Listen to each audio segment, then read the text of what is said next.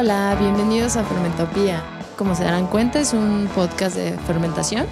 Y bueno, este podcast se encargará de llevar a cabo eh, distintas entrevistas, pláticas con personas especializadas en el tema.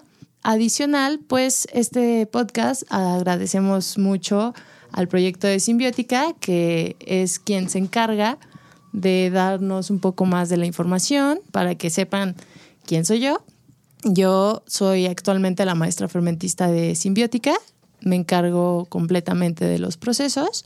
Bueno, en mi experiencia tengo un poquito más de ocho años en el rubro de la fermentación. Esto porque empecé estudiando desde la carrera lo que es la fermentación y también me dedico mucho a la parte de la investigación de la fermentación. Es muy autodidacta, al menos mi investigación, y por lo mismo es que me gusta todo este rubro. Y también, pues, parte de, del por qué eh, originó, se originó este podcast es por el hecho de querer presentar justo el contraste de lo que es la fermentación, la parte de, la, de los orígenes, de la cultura, de la ciencia, de la salud, ahora sí que todo, ¿no? Entonces, eh, como se darán cuenta, pues a mí me encanta la fermentación. Algo, un objetivo importante es que ustedes vayan aprendiendo, que vayan dándose cuenta que la parte de la fermentación puede ser sumamente extensa, compleja, interesante principalmente porque toca temas inclusive históricos, políticos, económicos, y que aquí ustedes vayan ahora sí como que contrastando lo que hoy en día vemos en el rubro de la fermentación con los datos que se tienen de mucho tiempo atrás, ¿no? Aquí va a ser mucho de aprender de la mano, ya sea también nosotros, como obviamente ustedes que nos escuchan. Y para empezar, en sí, como es un podcast de fermentación, eh, inicialmente, pues muchos de nosotros, cuando nos hablan de lo que es la fermentación, pensamos la fermentación como algo muy muy cotidiano hasta cierto punto. Hay quienes lo relacionan inclusive con algo podrido, que eso es muy curioso también. O también lo relacionan con cosas tan convencionales como un queso, un vino, la cerveza. Eso es totalmente cierto en un sentido de que pues los únicos fermentos o la mayoría de las personas que conocen los fermentos normalmente se les viene a la cabeza solo este tipo de fermentos. Pero dejamos muy de lado justo que la fermentación es algo sumamente importante, al menos para lo que es la humanidad, ya que está sumamente arraigada a los orígenes de, la historia de la humanidad. Y esto es algo que también vamos a ir tocando justamente en el podcast. Bueno, para que ustedes sepan quién soy yo y a qué me dedico tal cual, en el proyecto de Simbiótica, además de ser la maestra fermentista, pues sí eh, me dedico mucho a, ir investigando distintos temas de fermentación. Y esto introduciéndolos un poco a, lo que es mi perfil. De, de profesión yo soy ingeniera en alimentos y justo me especialicé en esta parte de los fermentos, pero más en la fermentación alcohólica. Sí llegué a elaborar lo que es cerveza, lo que es inclusive vino y algunos destilados en la universidad, claro. Y de ahí fue que partí a trabajar por un tiempo en la, industria cervecera. Posterior fue cuando me llamó ya en el Inter entrar a un posgrado para especializarme y aprender más principalmente yo buscaba aprender más de cerveza. Pero justamente cuando entré en, el posgrado en biotecnología, ahí fue cuando me di cuenta que no todo era cerveza. Ahí aprendí mucho la parte de, sí, la fermentación, que, que hay una gran diversidad de, formas de fermentar. También aprendí mucho la parte de los microorganismos como tal. Ahí fue donde conocí por primera vez toda esta parte de los probióticos, toda esta parte de, por ejemplo, fermentos tradicionales mexicanos y los probióticos, porque ese es un tema bastante profundo y amplio que podríamos ir tocando justamente. Y otra de las cosas es que eh, ahí fue donde decidí básicamente que, se podía generar un proyecto como simbiótica, o sea, el, eh, un proyecto de alimentos y bebidas fermentadas. También una de las cosas que sí queremos dejar como muy en claro a través de todo lo que es el podcast es que todos los temas que vayamos tocando, sí, sí nos gustaría muchísimo que ustedes se involucraran haciéndonos preguntas, asimismo que nos propongan eh, distintas personas que conozcan del rubro de la fermentación para obviamente platicar con ellos, que ustedes escuchen principalmente cómo lo hacen, ¿no? Cómo fermentan y otra de las cosas importantes es por qué llegaron a fermentar, porque algo bien importante que queremos tocar es cómo es que cualquiera de nosotros el día de mañana pudiera volverse fermentista o, o inclusive podemos catalogarnos como fermentistas y lo hacemos desde casa. Porque curiosamente eh, el ser humano en sí ha fermentado desde sus inicios. De hecho, si nos ponemos a dar un poquito de datos, encontramos que los primeros indicios de fermentación van desde más de 6.000 años atrás. Inclusive podemos decir que han encontrado indicios de fermentación en la época del neolítico, desde vasijas, desde también eh, algunos escritos donde relacionan a, básicamente alimentos fermentados. Y obviamente si hablamos de una de las bebidas más antiguas que existen en el mundo, que es las bebidas alcohólicas, en sí cuando nos ponemos a investigar un poco del tema, encontramos que el ser humano la primera vez que se dio cuenta, o más bien se topó con la fermentación, fue el simple hecho de cuando éramos nómadas y recolectábamos, por ejemplo, las frutas, bayas, cuando ya están en estado de maduración ya un poquito más prolongado, ya había alcohol, ya que la maduración puede también provocar un poquito de, de alcohol. Y muchos justamente de los buscadores o de los recolectores al momento de consumirlo se daban cuenta que cuando comían un poco de estas bayas, un poco de estas frutas ya maduras, pues se sentían bien. Entonces, obviamente, pues muchos dirían, o sea, se embriagaban, ¿no? Pero eh, nosotros, eh, muchos mamíferos en sí, tenemos la capacidad en sí de degradar el alcohol. Tenemos enzimas que nos ayudan a ello. Obviamente, si nos pasamos de esa cantidad, ya nos intoxicamos y ya conocemos los efectos. Entonces, realmente cuando hablamos de la fermentación, sí estamos hablando de una cuestión de orígenes, de historia.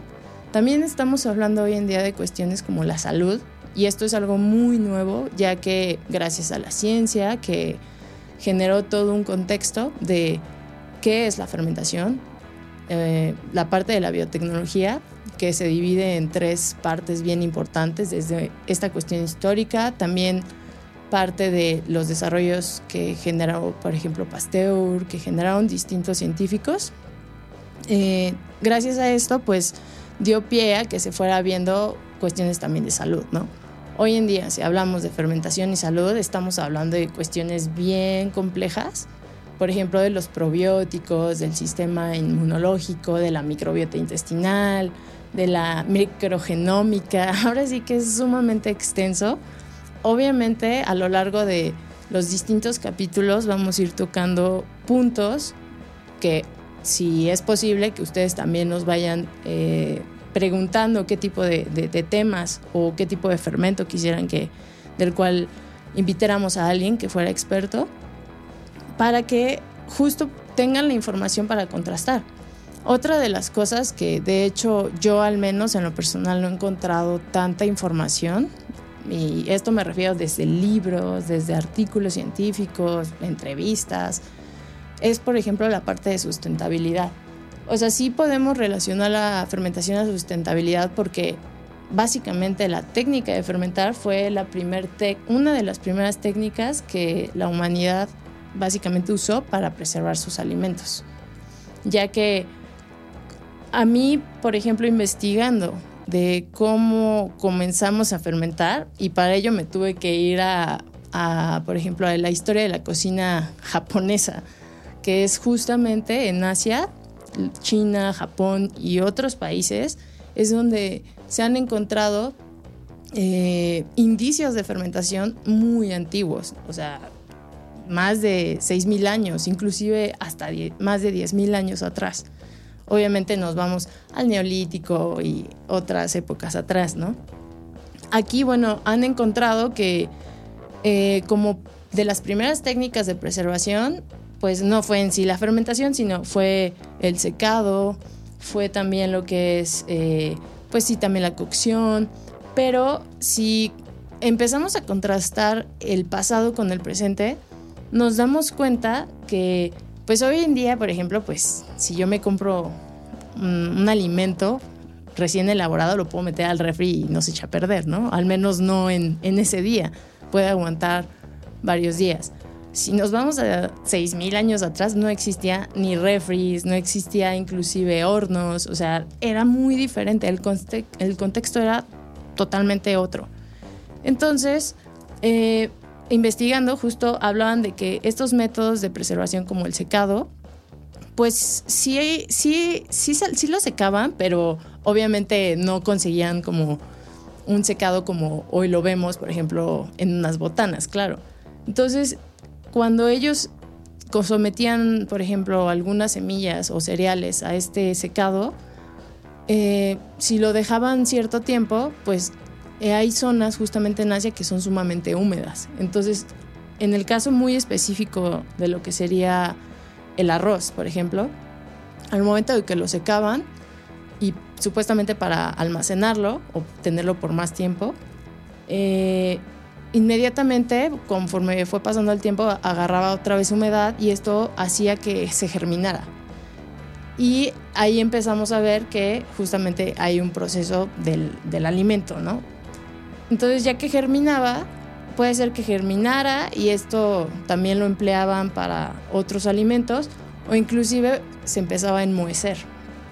Ahí ese es uno de los inicios de que se empezó a enmohecer de los alimentos asiáticos, ya que en alimentos asiáticos como la soya, el miso, justamente se utiliza un arroz con mo, que es un hongo, que hoy le llaman koji, y de ahí eh, lo usaron principalmente para bebidas alcohólicas, como el sake. Y mm, otra cosa es darnos cuenta que si tocamos un poco el tema de la historia y de los orígenes, también vamos a ver que eh, de los alimentos más comunes en todas las civilizaciones es el alcohol, o sea, son las bebidas alcohólicas. Y también si nos ponemos a ver un poco de si hay, existe alguna civilización que haya pasado por, por este planeta, eh, ver si efectivamente alguna de ellas no tenía ningún fermento. Pero si podemos a ver un poquito, ahondar más en el tema, nos damos cuenta que no existe ninguna civilización sin fermentos. O sea, ahora sí que todas las civilizaciones tienen sus propios fermentos. Y obvio tiene que ver mucho por la parte de, cómo se preservaban los alimentos, pero también algo bien importante y que se deja de lado es la parte social, la parte cultural. Y como estamos hablando de civilizaciones, o sea, esta parte de religioso, económico, político, sí cruza también por la fermentación. Entonces, así para no adelantarme a temas, obviamente estamos hablando de que el tema de la fermentación es muy extenso, ya que no se queda solo en hablar de cerveza o de vino o de quesos. De hecho, esos son fermentos muy occidentales, de hecho, porque si tocamos, por ejemplo, temas como México y los fermentos, de hecho, México tiene muchos fermentos. si ustedes llegan a investigar un poquito más sobre el tema de los fermentos y el mundo, vamos a encontrar que se tienen registros de más de 2.000 variedades de fermentos alrededor del mundo. Y esto es un aproximado. México han encontrado hasta más de 200, pero porque va variando dependiendo de cada región. Y, algo bien curioso es que este tipo de fermentos en México, que principalmente son bebidas, encontramos que quienes tienen la mayor información son comunidades indígenas porque ha pasado de voz en voz, básicamente son tradiciones orales y son cuestiones muy empíricas. Y es que esa es otra de las cosas que vamos a tocar, que básicamente la fermentación es totalmente empírico, pero también eh, nos remonta a una cuestión eh, de misticismo de distintas civilizaciones. Y bueno, también otra de las cosas es explicarles un poco por qué eh, en la actualidad tendríamos que hablar justo de la fermentación, ¿no? O sea, ¿por qué sería importante fermentar hoy en día, ¿no? Sí es muy diferente si lo vemos desde un punto de vista de hoy en día tendría que fermentar para preservar mis alimentos o hoy en día tendría que fermentar para una cuestión de salud.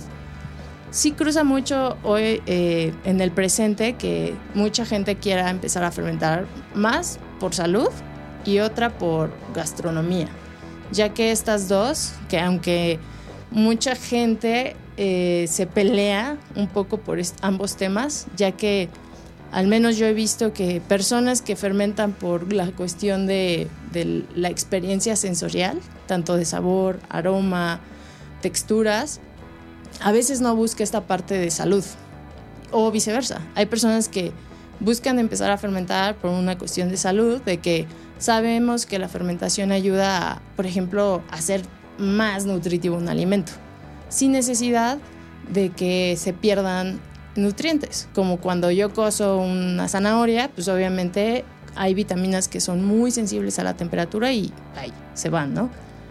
Cuando fermentamos, estas mismas vitaminas, en el caso de la zanahoria, pueden inclusive aumentar. Y esto por el proceso en el que se somete, ¿no? La fermentación en sí, pues si decimos como la definición, pues es una definición un poquito técnica que inclusive si yo lo leo puede ser un proceso catabólico de oxidación incompleta. Pero si yo lo, yo lo traslado a algo más sencillo, es, es un proceso donde se transforma gracias a microorganismos. Y esto, ¿qué va a pasar? Que se vuelve más digerible ya que básicamente se predigiere. O sea, nos ayuda eh, la fermentación a que cuando nosotros comemos este alimento fermentado, simplemente nos sea más fácil poder emplear o usar los nutrientes del alimento.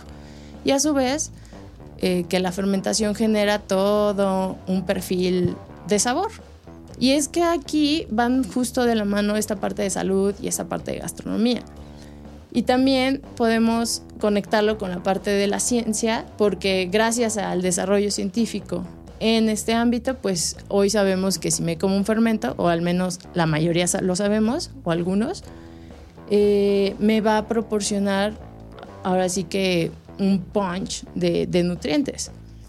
Y bueno, otra de las cosas que también vamos a ir tocando justamente en este podcast es cómo es que si yo quisiera ser fermentista, ¿qué tengo que hacer, no?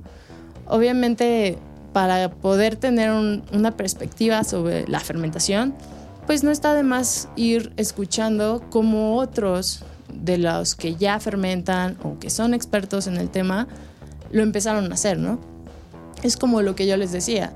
Yo, por ejemplo, cuando era más joven y estaba inclusive, bueno, cuando era niña, yo de pequeña sí me preguntaba, ¿no? Yo decía, ¿por qué la gente se come un queso, ¿no? O sea, yo siempre relacioné justo lo que es la fermentación con algo podrido, ¿no? Porque sí, obviamente cuando era pequeña y mi mamá me decía, no te comas eso porque está podrido, ¿no? Y yo lo veía y a lo mejor no estaba podrido. Por ejemplo, la leche cortada, ¿no? O sea, yo, mi mamá me decía, es que ya se echó a perder, ¿no? Y alguna vez sí lo probé y me supo un poco acidito, como sí un poco rancio, o sea, no me gustó, ¿no? Pero yo de ahí, la primera idea que tuve es que eso está mal, ¿no? O sea, es malo. Pero bueno, yo tenía ocho años, ¿no? Posterior, conforme fui creciendo y, y yo relacionaba la fermentación con algo podrido, inclusive cuando yo llegué inclusive a, catalogar, por ejemplo, la cerveza, el vino como algo podrido. O sea, obviamente esto es muy fuera de contexto, pero ya cuando fui involucrándome en un tema ya un poquito más químico, fue cuando fui entendiendo, ¿no? O sea, no, o sea, una cosa es podrido y otra cosa es fermentado, ¿no? Y también fui aprendiendo que hay distintos tipos de fermentación, fui aprendiendo que dependiendo las condiciones, dependiendo el tipo de alimento o bebida que, tengamos y que queramos fermentar, va a ser completamente diferente. Y algo que actualmente me he dado cuenta es que cuando hablamos de un fermento hoy en día, por ejemplo, cerveza, muchas veces pensamos que la primer cerveza sabe como una modelo, ¿no? Por ejemplo, o alguna cerveza comercial actual. Pero si realmente empezamos a analizar, las primeras cervezas, los primeros vinos, los primeros inclusive quesos y otros fermentos eh, tradicionales, los orígenes son completamente diferentes a como hoy lo conocemos. De hecho, si hablamos de la cerveza, la primera cerveza, para empezar, no era amarga, era ligeramente ácida y era completamente, o sea, el sabor, el aroma era muy diferente. Porque hoy en día, gracias al desarrollo tecnológico, podemos decir que se emplean distintos microorganismos específicos para algún tipo de bebida. La cerveza tiene, por ejemplo, para hacer una buena cerveza, en algunos casos, pues podemos emplear una gran gama de, de levaduras.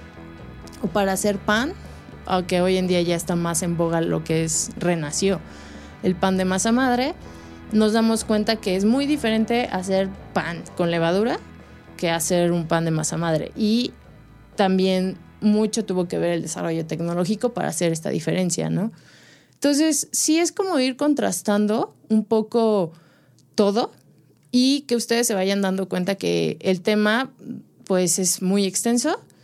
Por lo mismo, entonces, eh, si llegan a tener dudas, Mm, nos pueden contactar al correo de Simbiótica, donde, eh, bueno, el correo es hola o si quieren nos pueden mandar un mensaje por Facebook o por Instagram. Eh, igual ponen simbiótica en el buscador y, les aparece probablemente. De todas formas, pues yo me despido y pues si, si me quieren saludar algún día en, en el mercado donde vendemos todos los domingos pueden ir, que es un mercado que está en la colonia Roma y que se llama Mercado del Cien. Y ahí si un día quieren llegar a platicar, pues pueden llegar y podemos platicar, ¿vale? Pues fue un gusto compartir con ustedes un tiempo y pues nos vemos a la próxima. Hasta luego.